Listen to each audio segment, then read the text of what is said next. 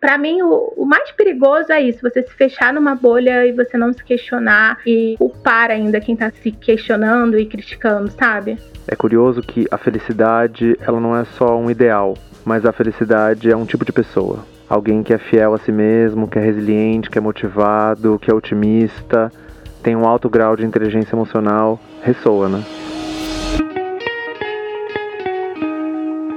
Este episódio do Desenrola é patrocinado por Neutrodina Sunfresh. Com Neutrodina, você mantém a pele protegida o ano todo. Se a ideia é ouvir esse episódio dentro de casa, não esqueça que o protetor solar segue sendo indispensável, viu? O Neutrodina Sunfresh Dan Care, além de oferecer alta proteção para o rosto, também conta com o poder de ação antioxidante da vitamina C e toque seco. Agora, se preferir colocar um fone de ouvido e sair por aí, proteja também o corpo com Neutrogena Sunfresh, que hidrata com um toque seco e tem a textura ultra leve. Dentro ou fora de casa, o importante é cuidar da pele e sempre buscar o lado solar da vida.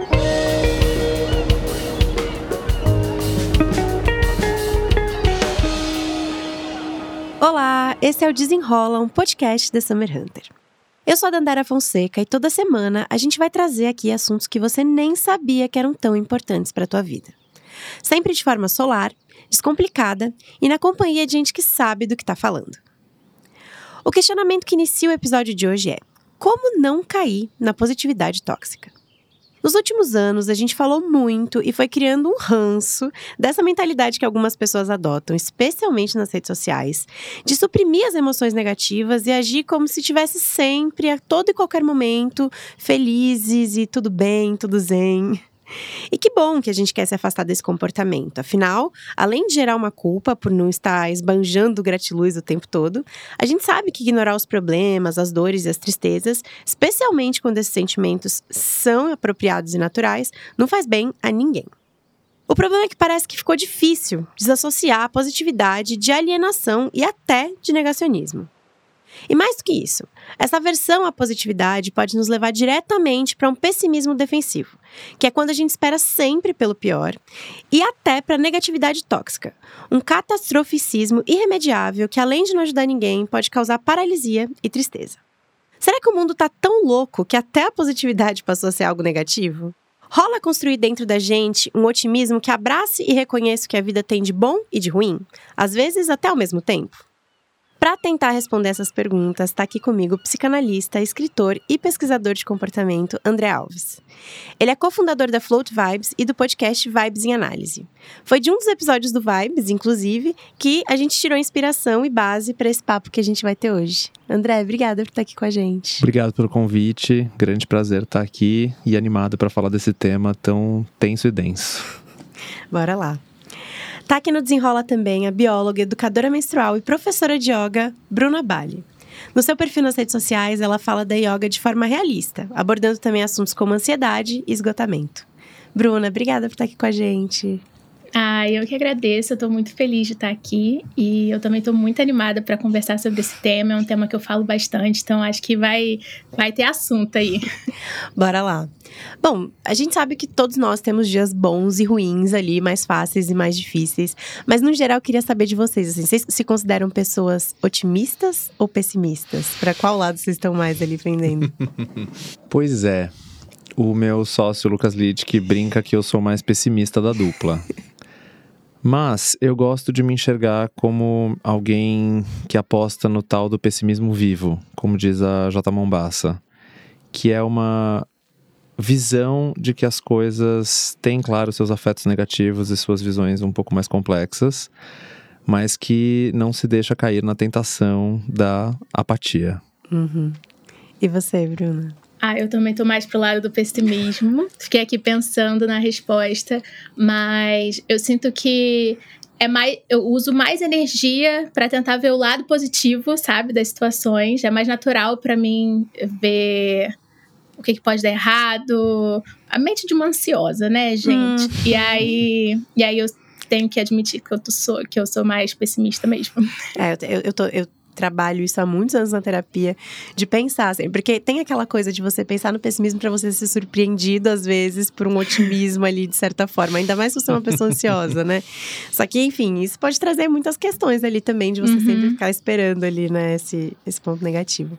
E aí, hoje também, a gente fala muito bem, muito mais que tá tudo bem, não tá bem, né? Então, a gente fala muito sobre vulnerabilidade, a gente entende que o mundo que a gente tá, tá muito louco também, e é difícil tá bem o tempo todo, né?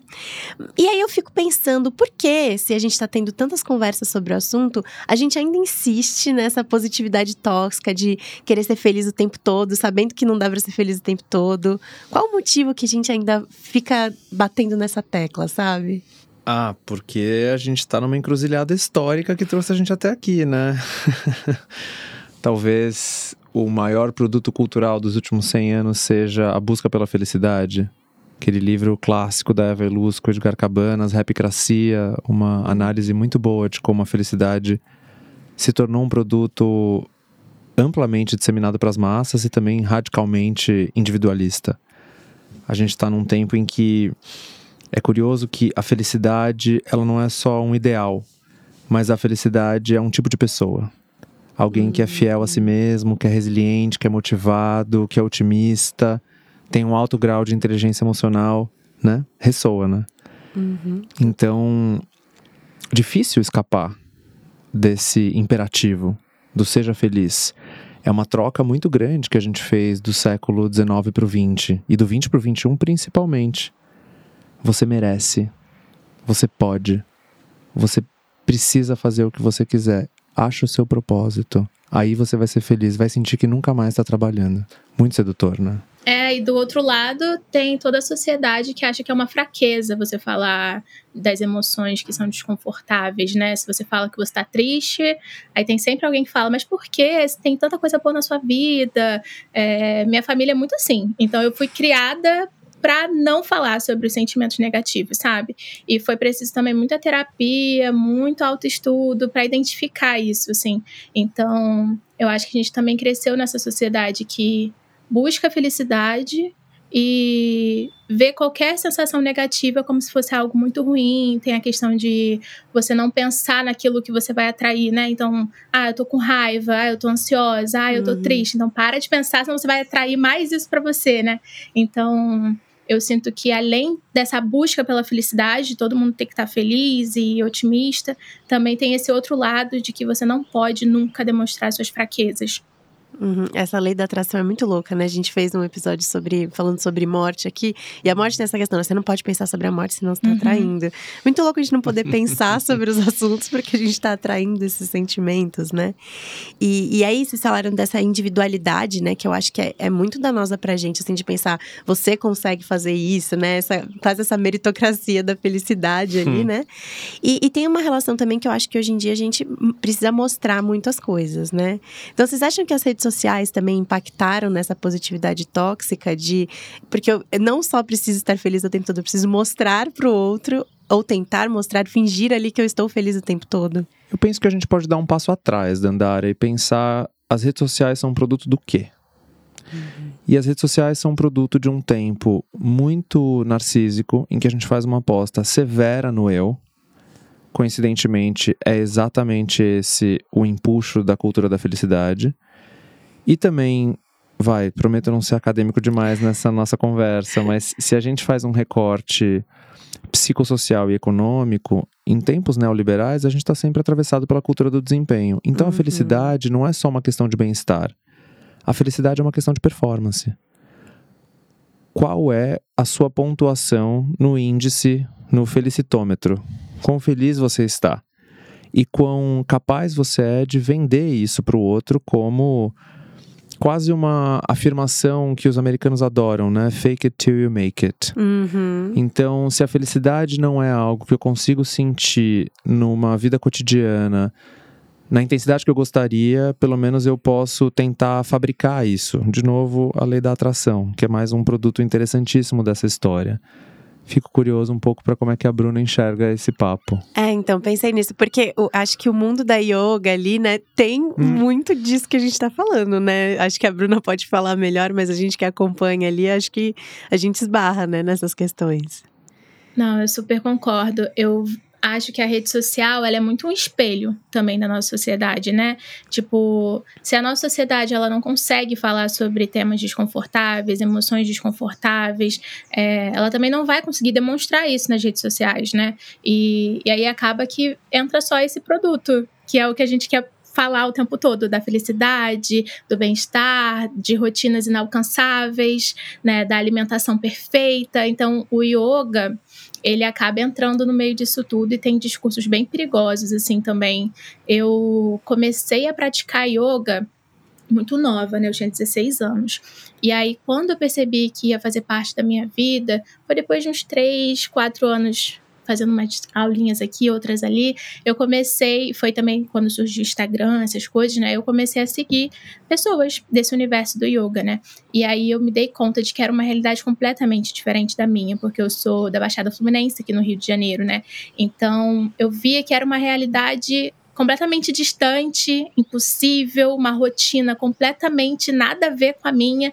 E aí eu comecei a me questionar se era realmente para eu estar ali, se era uma coisa que eu realmente deveria fazer, porque tudo parecia que era não era feito para mim.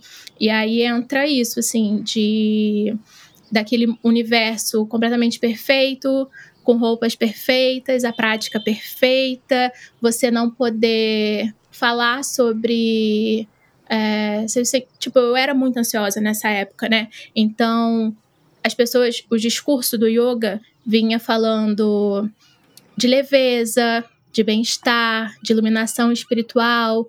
Então, eu me sentia que quando eu tinha crise de ansiedade ou quando eu estava me sentindo mais triste, com crise de choro, era como se nada daquilo estivesse resolvendo, sabe? Não como se fosse uma coisa normal. Hoje eu já vejo como uma coisa normal. Mas aquele discurso me pegou de uma forma de eu questionar se o que eu estava fazendo estava certo, sabe? Porque não tinha ninguém falando sobre, cara, é normal você sentir emoções, é normal você sentir ansiedade, é normal você sentir tristeza, é normal você sentir raiva. Não, era só tipo, o certo é você estar bem o tempo todo. Você é o saudável. É você conseguir estar otimista, é você conseguir ver coisas boas na sua rotina, nas coisas mais simples, e você não se questionar, sabe? E aí eu acho que entra nesse outro, nessa outra questão, né, do capitalismo, do produto, porque é um ser que não se questiona, que não que não tem consciência dos problemas onde está inserido, é um ser que não vai buscar mudanças, vai se contentar em estar ali. Então acho que está tudo muito conectado. É curioso isso que você já puxou, né, Bruna? Porque tem um casamento meio macabro entre o maior experimento coletivo da história da humanidade, que são as mídias sociais, e a cultura do bem-estar.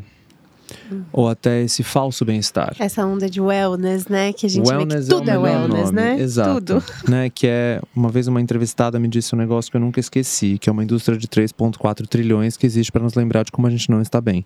Então, tem um núcleo na PUC do Rio muito interessante de alguns psicanalistas que pensam nas doenças da beleza. E eu tenho pensado muito sobre as doenças do bem-estar. Porque tem um empuxo muito grande a estar sempre bem que contrasta radicalmente com o tempo que a gente vive. Uhum. Porque, vamos lá, saúde mental não é bem-estar. Saúde mental é a capacidade de estar. É a capacidade de lidar com os maus estares ou os males estares que a vida em sociedade nos cobra. Porque isso é básico, isso é Freud, assim, raiz. E ao mesmo tempo, a gente conseguir acreditar que os momentos de bem-estar vão nos trazer algum tipo de prazer e fruição. E a gente conseguir navegar essa ambivalência e tolerar a ambivalência dos objetos, das relações, do mundo. Essa ideia de que só pode o bem, vamos arredondando os cantos para deixar tudo muito perfeito e muito certinho e muito sob controle, é uma estratégia muito obsessiva porque é uma aposta de que a gente vai conseguir manter tudo no lugar, nada vai desmoronar, nada vai cair.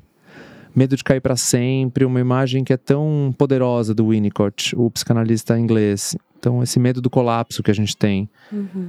Pensando em casos mais graves, claro. Mas, em análise, e aí vou puxar bem aqui para o meu lado, Bruna, mas em análise, a gente não acredita nisso. Muito pelo contrário, né? Meu, eu sou suspeito, meu texto favorito do Freud é Mal-Estar na Civilização. é, porque a civilização nos cobra esse preço. Há uma renúncia das pulsões. Há uma necessidade de tolerar as ambivalências. Esse é o texto que o Freud fala sobre felicidade, inclusive. Uhum. Quem quiser começar a ler o Freud, eu sempre dou essa dica. Vai por aí, que é um dos textos sociais. O que a gente trabalha em análise é a capacidade de tolerar esse mal-estar. Ou seja, dando uma resumida, no lugar da gente apostar, e essa é toda a conversa rapcrática positiva, psicologia positivista, que dos anos 90 para cá dominou a cultura. Uhum. De que a gente vai conseguir manter tudo certinho no lugar se a gente fortalecer o ego. Na análise, a gente parte do pressuposto que vai cair. Porque a vida é queda. Porque tem muitas quedas, perdas, renúncias, solidão. Além das coisas legais, além das coisas boas. O que a gente tem que conseguir trabalhar num sujeito para que seja um sujeito saudável é a capacidade de se levantar. Uhum. Ótimo. E, e, o quanto tudo isso também não afasta a gente, não adoece também, né, de gerar culpa, né? Porque, é, por exemplo, quando a Bruna fala, né, de todo esse mundo da, da yoga, esse mundo perfeito, é isso, né? Você vai lá, você vai fazer 50 minutos de yoga, você vai acabar, você vai pensar, nossa, eu sou um lixo, porque eu tô do mesmo jeito, tô ansioso da mesma forma, né? Minha vida continua um caos. Sim. Não resolveu. Exato, a gente, tipo, é isso. E, e, essa onda de wellness é muito louca, né? Recentemente viralizou a questão dos arquétipos, né? Que era, tipo, um mantra para você repetir ali, para você se parecer com um perfil que você gostaria de se parecer, né? Tem poucas coisas que me irritam tanto quanto vida de protagonista. Dicas para você ser uma pessoa que vai ser. Gente, que história é essa, pelo amor de Deus? Que capítulo é esse do show do eu que a gente virou? Porque de novo, a Bruna puxou, deu esse gancho, eu vou pegar ele agora. Bruna, que é. O meu trabalho é muito atravessado pelo Wilfred Bion, o psicanalista britânico que ficou um tempo na Califórnia e tem um trabalho muito interessante em que ele conceitua essa história de capacidade negativa, que é a nossa habilidade psíquica de existir no mistério, no incerto, no negativo, lidar com os afetos negativos sendo a capacidade negativa, e aí por isso que eu vou falar do gancho da Bruna, que falou: putz, eu sou uma pessoa ansiosa, como é que eu vou lidar com isso? Como é que eu vou ser yogi e ao mesmo tempo ansiosa? Como é que eu vou explicar isso nas redes sociais? Uhum. Né? Uhum. Mas assim, a capacidade negativa é essa habilidade diante do desconhecido e a gente não ser movido pela ansiedade da incerteza é a gente conseguir esperar, ter paciência para lidar com esses momentos mais difíceis e não necessariamente se instalar num lugar de alienação e também não se instalar é, num lugar de pura ansiedade, esfumaçamento, né? Assim, quadros que são um pouco mais complexos. Daí os arquétipos, a mentalização, claro, tem uma coisa interessante de vamos se aproximar, qual é o ideal que eu valorizo? Onde é que eu quero chegar? Que, que faz sentido para mim. Agora, a gente tem que tomar muito cuidado, né? Quando isso vira uma desculpa para a gente tentar suplantar qualquer coisa que a gente tenha dentro de si. Porque isso é isso é afastar do desejo e aí a gente tá enroscado. Uhum. É, vira uma performance, né? Sim, e você conseguiu hoje, Bruna, se sente encontrar esse lugar de falar desse yoga e falar desse mundo de um jeito mais sincero, né? Mais real mesmo. É, sempre foi algo que me incomodava muito, né? E eu, eu sou meio rebeldezinha, assim, das, das causas, das causas justas, aquariana. Aí eu comecei a trazer isso para as redes sociais, assim, eu comecei a falar como que estava sendo esse processo. Nessa época eu não era professora ainda, mas eu comecei a trazer o processo de como estava sendo o yoga para mim, enquanto ansiosa, e falando abertamente sobre as minhas emoções, as minhas crises, o que, que eu estava sentindo, como as técnicas estavam me ajudando. Então, desde o começo, assim, da, da minha caminhada nas redes sociais, eu sempre fui muito aberta sobre saúde mental. E aí, nessa época, eu comecei a crescer, os meus posts começaram a, a alcançar mais pessoas, porque lá em 2017, 2018, não tinham tantas pessoas falando abertamente sobre transtornos mentais, ansiedade, né? E, e, junto com o yoga, que já era aquele lugar, né, todo performático, todo zen, bem-estar, então fui bem na contramão. E aí desde então eu comecei a querer me aprofundar nos assuntos, conhecer mais técnicas, espalhar o que eu estava é, aprendendo, né, sentindo. Eu percebi que eram coisas simples, que faziam muita diferença no meu dia a dia, que me voltar, é, que me ajudavam a voltar para essa neutralidade. Então, tipo, algo acontecia na minha vida, eu sentia ansiedade, mas eu conseguia voltar mais rápido, sabe? Eu não ficava tanto tempo presa ali, não tinha tantos sintomas mais acontecendo no meu corpo. E eu queria compartilhar isso com as pessoas, ensinar essas técnicas, não estimulando uma rotina inalcançável, práticas absurdas. É... Por exemplo, eu não sou uma pessoa que acorda de manhã. Nunca vou ser aquela pessoa que acorda às 5 horas da manhã e sal do sol, sabe? Não, não sou essa pessoa, eu sou muito mais noturna. E, e, e eu não divulgava que a pessoa tinha que ser assim, por exemplo, sabe? Tipo, ah, não, para você praticar yoga, para você ver os resultados, para você ver os benefícios, você tem que acordar às 5 horas da manhã, você tem que saudar o sol não sei quantas vezes. Eu sempre fui pro outro lado, assim, não, tem que caber na sua rotina. Você não precisa mudar quem você é, você não precisa ter uma rotina exagerada que seja difícil de você seguir, que seja cansativo de você seguir, senão você tá indo pro outro lado, né? Tá não tá fazendo bem uhum. para sua saúde, para sua vivência, até porque a gente tem fases, né? Tem fase que você vai estar tá mais de um jeito, tem outras fases que você vai ter outras necessidades. Por exemplo, nós mulheres, a gente Pode ser que tenha fases que eu seja mãe e aí vai mudar completamente a minha rotina. Como que eu vou querer seguir uma rotina exatamente daquele jeito que tem uma pessoa falando? Então é importante você se perceber, saber quais são as suas necessidades daquele momento, ver como se encaixa e você ter autonomia para fazer essas mudanças, né? Então eu quis ser professora de yoga para poder divulgar aquelas técnicas que eu estava aprendendo para pessoas reais, para mulheres da Baixada e que foi como eu comecei, né? Eu comecei a dar aula para mulheres da Baixada Fluminense também, ali de Duque de Caxias, e aí espalhar isso de uma forma mais. sem tanta pressão. Uhum que a gente está precisando. E, e aí eu fico pensando também, além dessa culpa que a gente já falou aqui, né, de que eu não consegui ser feliz o tempo todo, eu não consegui atingir isso, o que mais, né, que essa positividade tóxica pode trazer pra gente? Porque eu acho que pode impactar ali também numa falta de empatia, né, com o outro, também numa, numa falta de noção com o mundo, né, de entender que, cara, as coisas, tudo bem, sua vida pode estar tá boa ali, mas em volta as coisas não estão legais para todo mundo e a gente não pode aceitar essa situação, né? Eu vejo que essa necessidade de estar sempre positivo o tempo todo te coloca dentro de uma bolha, assim. Porque, como falei antes, né? Você para de questionar um pouco as situações, porque se você sempre se propõe a ver o lado bom, você impede que as emoções negativas, não negativas, desconfortáveis, né, apareçam. E aí, se essas emoções, se você não está ouvindo essas emoções, como a raiva, a tristeza, você não entende o porquê que elas começaram. E é muito importante, se eu tô sentindo raiva, eu entender o porquê que eu tô sentindo raiva. Que é só quando eu tenho essa percepção, essa consciência do que tá acontecendo que eu consigo questionar aquilo, né? Então, se eu me. Ah, não, tô com raiva, mas abafa, deixa pra lá. Você não vai se questionar, você não vai ir no porquê de tudo. Então acaba que você vai ficar presa numa bolha. A gente viu muito isso na pandemia, né? Eu senti muito esse discurso na, na época da pandemia, assim, me dava muita raiva ver as pessoas, tipo, o mundo acabando, várias coisas acontecendo, o Brasil sem vacina, e aí, não, a gente tem que pensar positivo, vamos fazer um mantra aqui que tudo vai ficar bem, as pessoas vão ficar saudáveis. Gente, não é assim, né? Calma. Para mim, o, o, mais perigoso é isso: você se fechar numa bolha e você não se questionar e culpar ainda quem tá se questionando e criticando, sabe? É, Trazendo um pouco para psicanálise, a gente sempre pensa que tem muitos afetos que nos constituem. Essa ideia de que tem afetos melhores que os outros, ela é um pouco louca. Porque não é só amor que existe dentro de nós, muito pelo contrário. Tem muita destrutividade dentro de nós. Tem medo, tem vergonha, tem angústia. É, e aí tem coisas que a gente não pode esquecer da chave da ambivalência. Porque, por exemplo, o único afeto que não mente é a angústia. A angústia é o que aponta para você onde é que não está certo.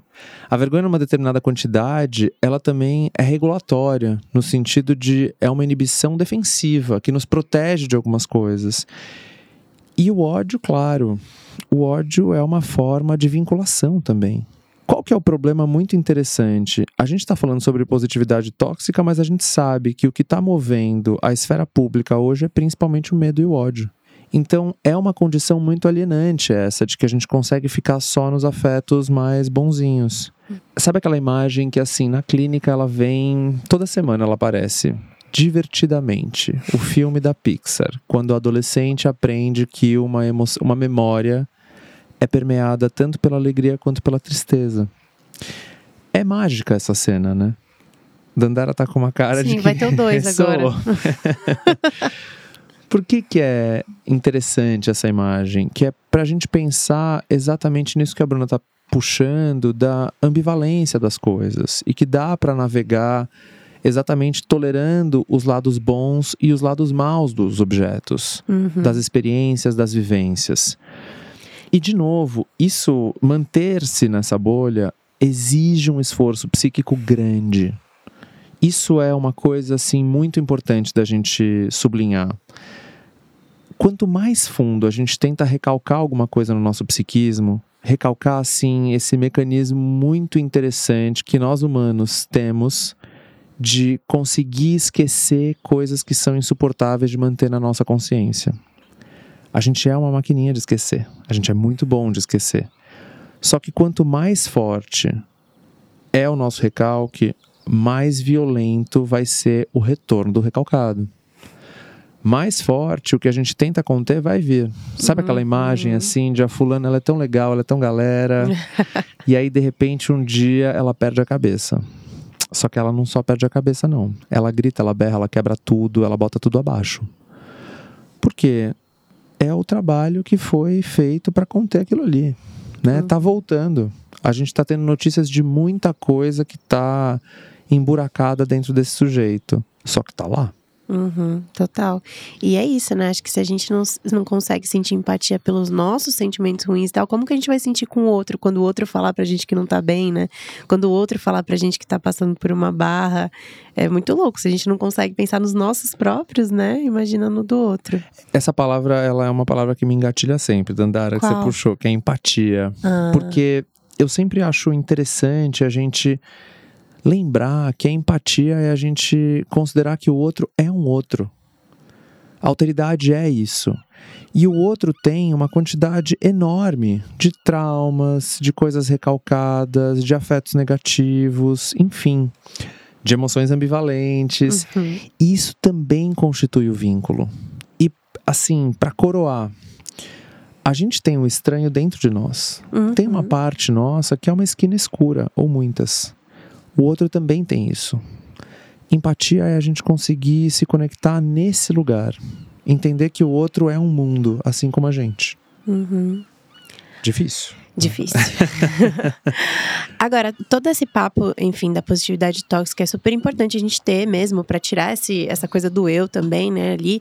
Mas fico pensando o quanto ela também não levou a, a positividade para esse lado negativo, sabe? Então colocou ali a positividade, como a gente falou, ligada que até vocês falam no episódio do, do Vibes, né, muito bem, que ligou ali essa positividade a uma alienação, a uma, um, né, um negacionismo ali e e o quanto que, que não levou pra esse lado. E ela, ela é importante pra gente também, Claro. né? A positividade. Porque eu acho que sem ela a gente meio que fica perdido ali, né? Sem futuro, quase, né? Perfeito. Tem um texto de um, de um crítico de arte que eu gosto bastante, que é o Ben Davis, que ele fala que não existe narrativa mais sedutora no nosso tempo do que a do fim do mundo. E é importante a gente lembrar de como essa, essa catástrofe embalada que a gente consome vorazmente. Estamos vendo aí, né? True crime, guerra, desastres ambientais, ansiedade climática, tá no ar na cultura esse cinismo recreativo, em que a gente sente desprezo pelo outro, em que a gente se convence de que o mundo acabou, a gente se instala numa apatia climática, não tem nada para fazer, o mundo vai acabar mesmo, vamos embora. Vamos ver queimar. Isso é construído. Isso é um produto cultural. Aí eu tô colocando meu chapéu de estudos da cultura mesmo. E é isso que a gente precisa prestar muita atenção, quando também a positividade vira um sinônimo de alienação. Não é.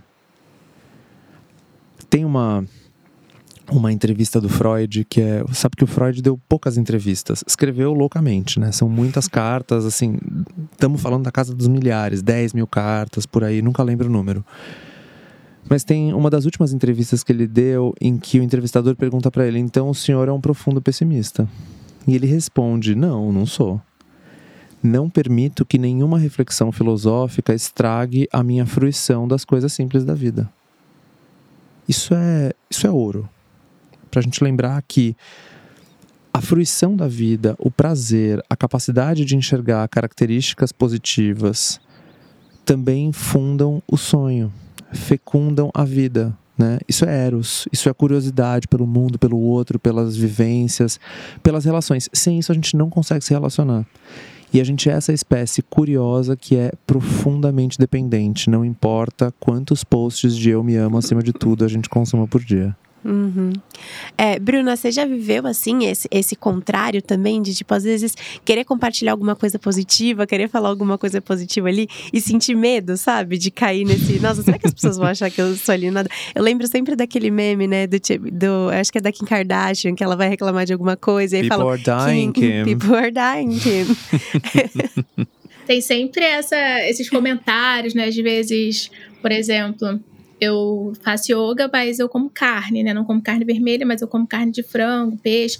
Aí eu fui postar em um rodízio, aí vários comentários, tipo, ai, não acredito que você tá fazendo isso, os animais estão morrendo, que não sei o quê. Gente, meu mundo, minha rotina, minha realidade, né? Tem sempre essa essa necessidade de abraçar todas as causas, essas todas as lutas, você tá ali falando. Eu sou uma pessoa que me posiciono, né? Então eu acabei sentindo essa pressão é, quando eu fui me posicionando mais, falando mais sobre as questões, de estar tá sempre ali debatendo todos os assuntos e estar tá pegando todos os ganchos. E às vezes simplesmente eu não tenho energia para me doar para todas essas demandas, né?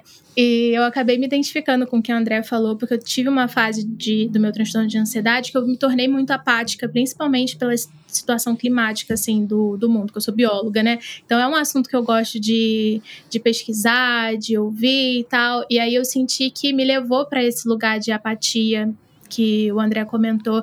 E aí foi um processo para eu voltar a, a me sentir viva, sabe? Me sentir leve. Foi um processo de encaixar rotina, alimentação, exercício físico, para mudar um pouquinho a fisiologia aqui do meu corpo, para poder dar aquele gás de me sentir viva. E aí hoje eu sempre falo que o dia que eu tô alegrinha, feliz, quando eu consigo ver uma coisa triste acontecendo, mas logo depois eu tô cantando uma música e tal, eu fico tão feliz comigo porque eu me sinto realmente viva. Tá tudo aqui, sabe? Eu tenho o, as sensações desconfortáveis, eu tenho a noção do, dos problemas ambientais que a gente está inserido, dos problemas culturais, sociais, mas eu também consigo cantar uma musiquinha de olho fechado, sabe? Tipo, beber o chazinho que eu hum. gosto.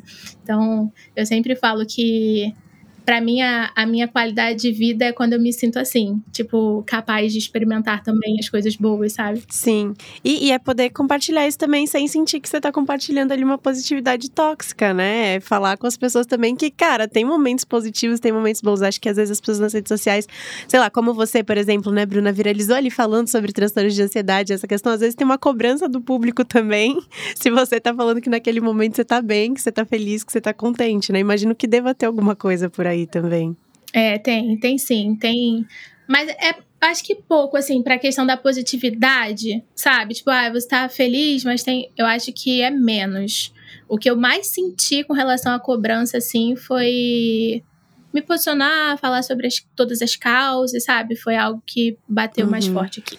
Vou te mandar o episódio Ansiedade Climática, Bruna, que a gente fez recentemente, assim. Estamos fazendo uma pesquisa bem funda sobre os efeitos da catástrofe climática no nosso psiquismo. E eu vou, vou dificílimo, né, esse assunto. E acho que tem uma coisa que vocês duas falaram que me chama atenção, que é assim, as redes, as mídias sociais são curiosas, porque a gente insiste nesse modo de articulação em que a gente está tentando ter conversas profundas em meios que priorizam um pouco mais raso, né? A primeira frase, não lê a legenda, né? Só que tá no card. Exato, é mais estreito, é. né? E aí é, é curioso quando a gente faz algumas postagens, às vezes, e vem assim uma chuva de comentários, e aí começam umas brigas dentro dos comentários e tal. Nessa hora eu fico feliz, que assim, bom, tá mobilizando. tem algum tipo de saber sendo produzido. É, acho um pouco diferente de quando a gente vê assuntos muito polêmicos sendo reduzidos, cancelados, e isso é uma forma de alienação, né? Claro, duvido que algum de nós três está disposto a abrir mão da internet de todo o seu poder, né? Tem uns acadêmicos que são mais radicais, né? Jonathan Crary escreveu Terra Arrasada, que esse ano saiu aqui no Brasil.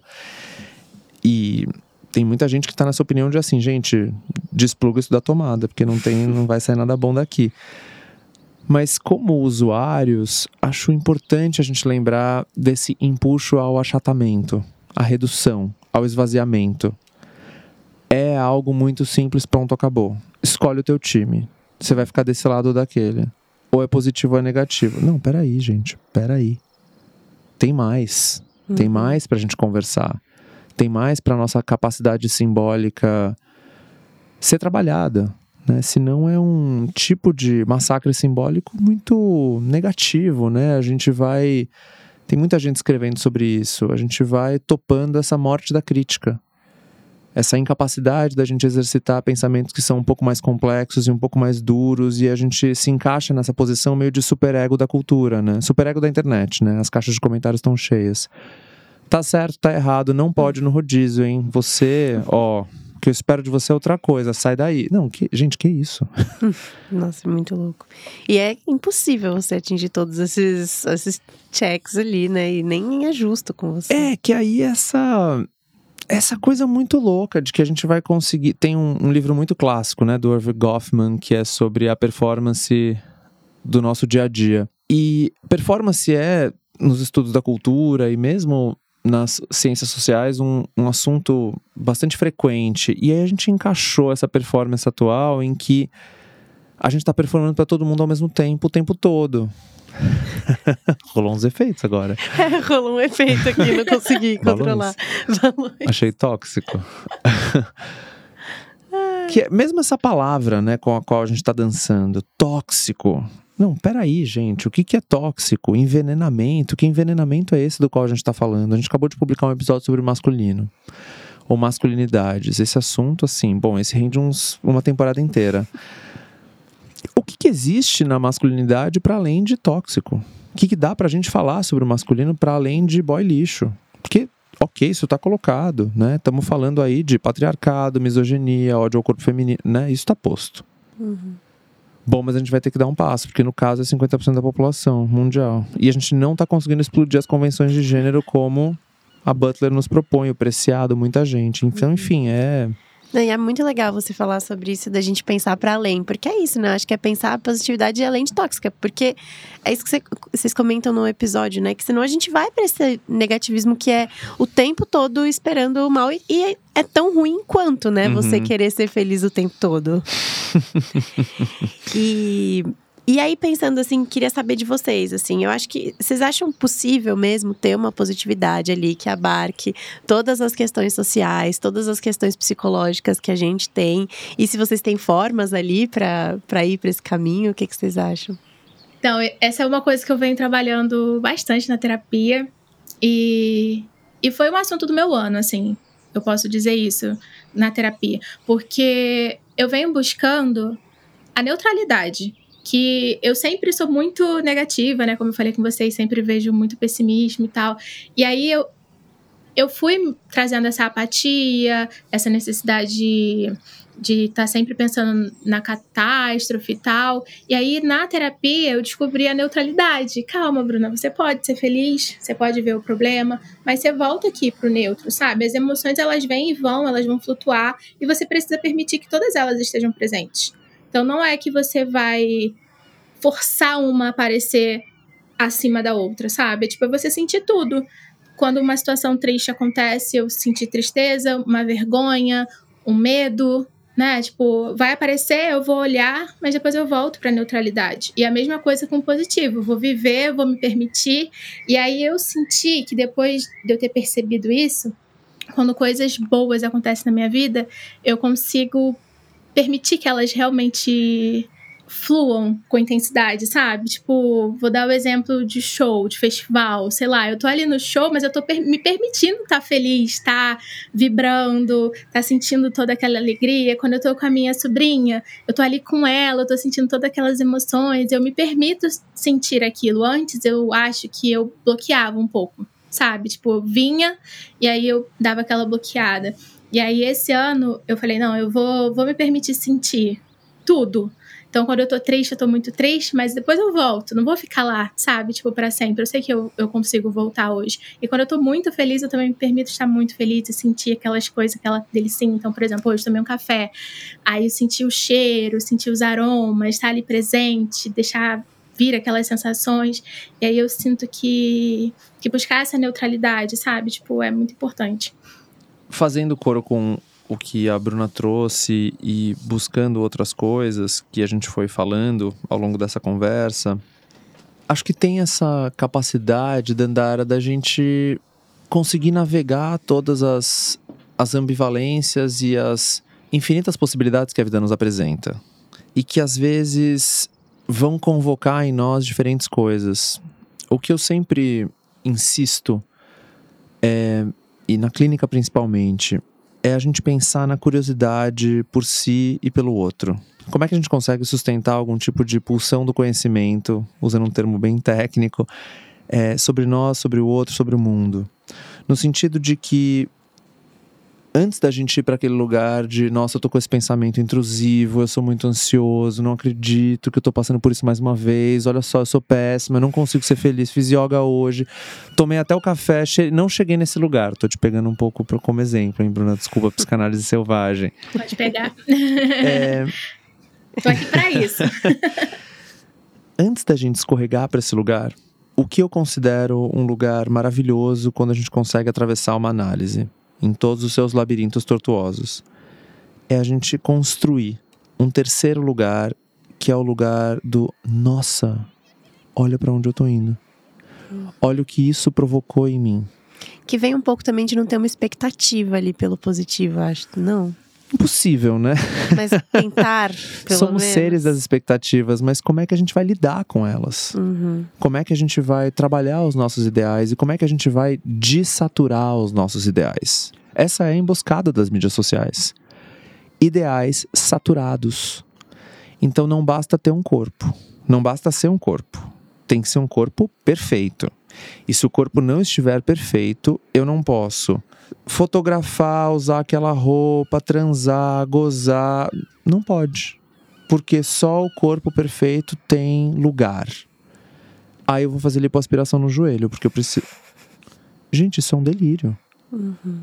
Entende? Então é, é, um ideal muito saturado. Uhum. Eu estou usando esse exemplo bastante extremo e muito gráfico, talvez até um pouco cruel, pensando as notícias que a gente tem consumido nos últimos tempos.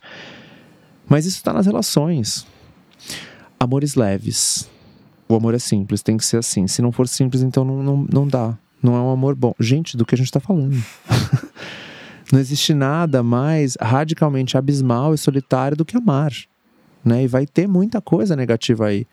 Impossível a gente não ter expectativas, né? Quero ter um amor lindo, quero ter uma fruição, quero ter uma experiência que vai me fazer acordar domingo de manhã e pensar, nossa, a vida é muito boa mesmo.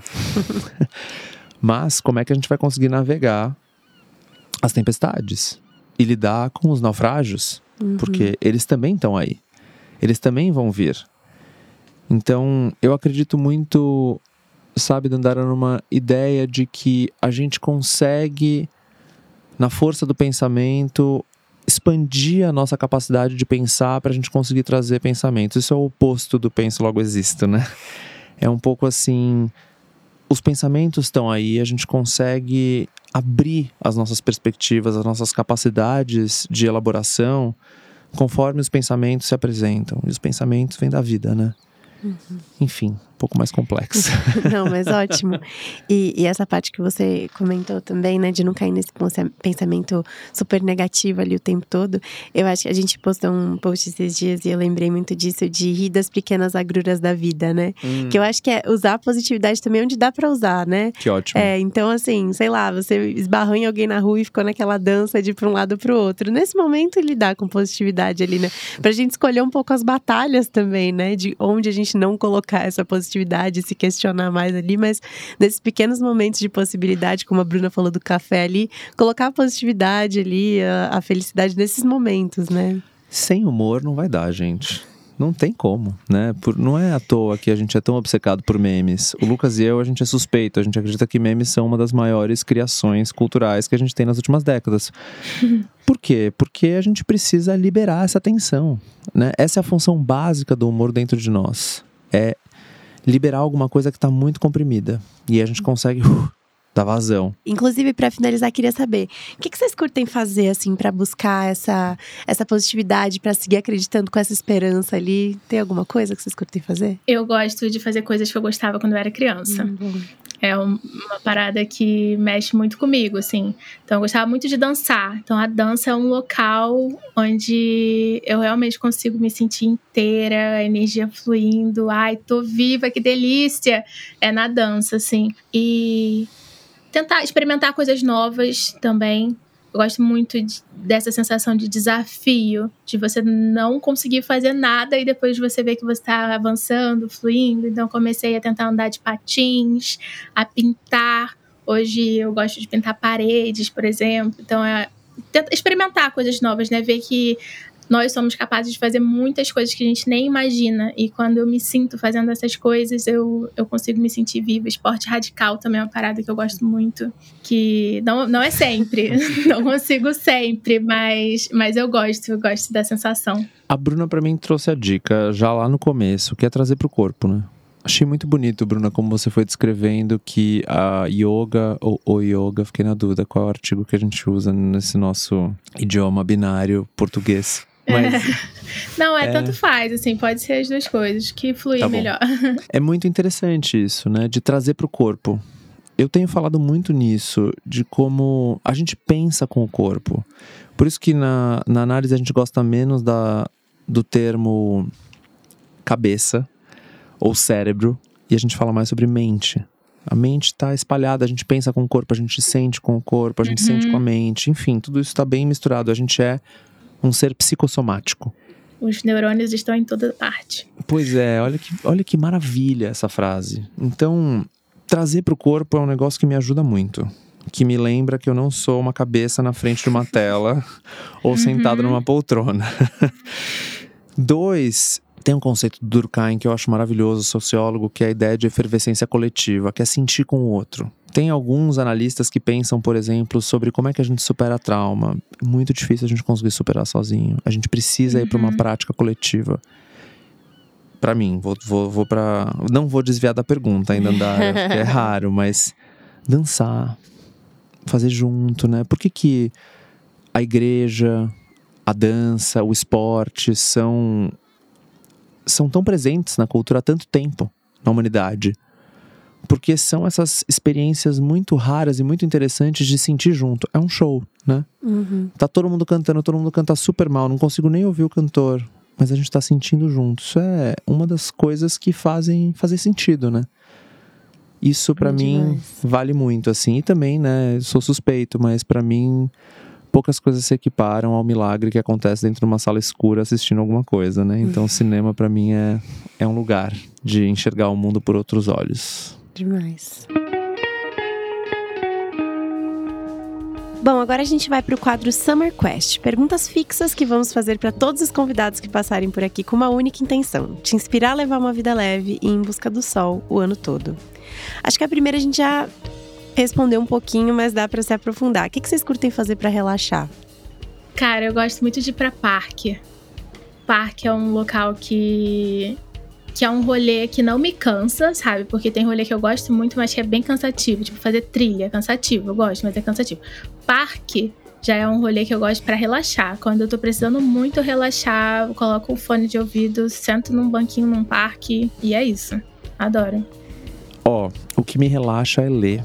E tem uma coisa na minha vida que é muito importante pra mim, que é o chá.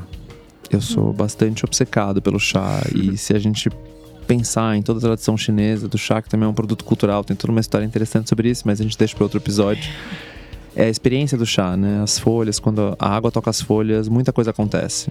E a gente tem uma chance, uma dessas raras chances cotidianas da gente experimentar todos os nossos sentidos de uma vez só. Então o chá me coloca em outro tempo. Hum, bom. Nossa, eu amo chazinho também. Ai, eu gosto também, uma delícia. Poxa, a Bruna podia estar aqui, né? Seria tudo. gente- Ai, Quer dizer, não, a gente podia estar aí, né? Você tá no É, Rio eu de acho que eu prefiro essa Janeiro, troca. lá. venham, só venham, vamos gravar aqui.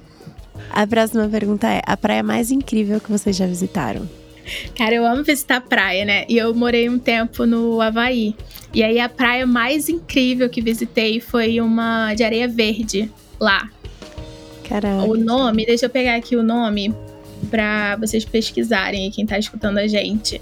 É Papacolea Beach. É em havaiano, né? Papacolea Beach. É a areia de areia verde. E aí foi incrível, que a gente faz uma trilha assim em cima de montanha, não sei como é que chama, os geólogos aí que me ajudem. Mas a gente vai fazendo uma trilha de seis milhas por cima, com marzão assim do seu lado, sabe? E aí do nada um precipício, a praia tá lá embaixo, com areia verde, é incrível, muito legal. Bem diferente de tudo. Eu gosto muito de praia também. Sou uma pessoa mais da praia. Morei no Rio um tempo, então tenho uma relação muito forte com o Rio de Janeiro. Sabe aquela sensação de fim de tarde, você tá voltando de Grumari? E aí você pensa, Uhum. nossa, Aqui tem praias incríveis que também. lugar é esse, né? É, Moreré é um dos meus lugares favoritos no mundo. E eu sempre fico na dúvida se a gente chama tanto Moreré porque é maravilhoso ou porque é tão difícil de chegar. Mas é sempre assim, né? E Crane Beach, que é uma praia em Barbados, que é uma praia bem famosa e que eu resisti bastante pra ir, mas quando cheguei lá fiquei realmente embasbacado. Valeu a pena. Valeu a pena. O clichê faz, faz sentido, né? Tem alguns clichês que têm sabedoria, né? A gente tem que respeitar. Se vocês pudessem escolher um lugar do mundo pra estar agora, qual vocês escolheriam? Cara, hoje eu estaria realmente no Rio de Janeiro, porque vai ter show do Rebelde daqui a pouco. e eu não ia me perdoar se eu não fosse. Então hoje eu tô no lugar certo. Nossa, qualquer lugar do mundo. Qualquer lugar do mundo. E a última pergunta é: a tradução de verão perfeito pra vocês? Talvez a gente conseguir lidar com os perrengues do verão. Lembrar que verão perfeito não existe. Ah, Olha lá. Você vê que a gente se entrega, né? É, a gente se entrega. Ah, eu diria que é água. Muita água. Água pra beber, água do mar, água de cachoeira, água de chuveirão. Água, muita água. Bom, gente, é isso. Eu queria agradecer vocês pelo papo. Se vocês tiverem um último recado pra dar, tem um livro saindo, né, André? Tem um livro que tá aí. É o Vibes em Análise, Psicanálise para escutar as vibrações da cultura contemporânea. Um livro que eu escrevi junto com o Lucas, com base no podcast. Um livro que nos pediram muito para escrever e finalmente saiu com a editora nacional. Então, enfim, tá nas redes, na, na Amazon e quem quiser saber um pouquinho mais do que a gente apronta, arroba FloatVibes no Instagram, também no Substack, no TikTok, enfim, vários canais. Boa. Pô, iradíssimo. Já dá pra ler no verão já. É isso. Ah, é um bom livro de verão. São é, 356 delícia, pra levar páginas. na, na mochilinha. São 356 páginas, então dá uma por, an- uma por dia no ano, sabe? Ai, bom. Bruna, quer dar algum recadinho final? Ah, eu queria agradecer e o convite por estar aqui, por falar sobre esse assunto, por aprender também muito com o André. Muito obrigada pelos ensinamentos, pelas reflexões. E quem quiser me acompanhar, arroba Bruna Bali, eu falo bastante também de uma rotina mais real, assim, dentro da possibilidade daquele slow content, né? Faço quando dá, o que dá. Mas quem quiser me acompanhar também, dá um oi lá, fala que veio do podcast, que eu vou ficar feliz. É isso, obrigada, gente. Obrigado, até mais. Ai, até mais. Um beijo. Espero que você que tá aí do outro lado tenha curtido esse papo tanto quanto a gente. Segue Desenrola na sua plataforma de áudio favorita, avalie o podcast, segue o The Summer Hunter também nas outras redes, conheça o trabalho da Bruna e do André. E é isso, até a próxima.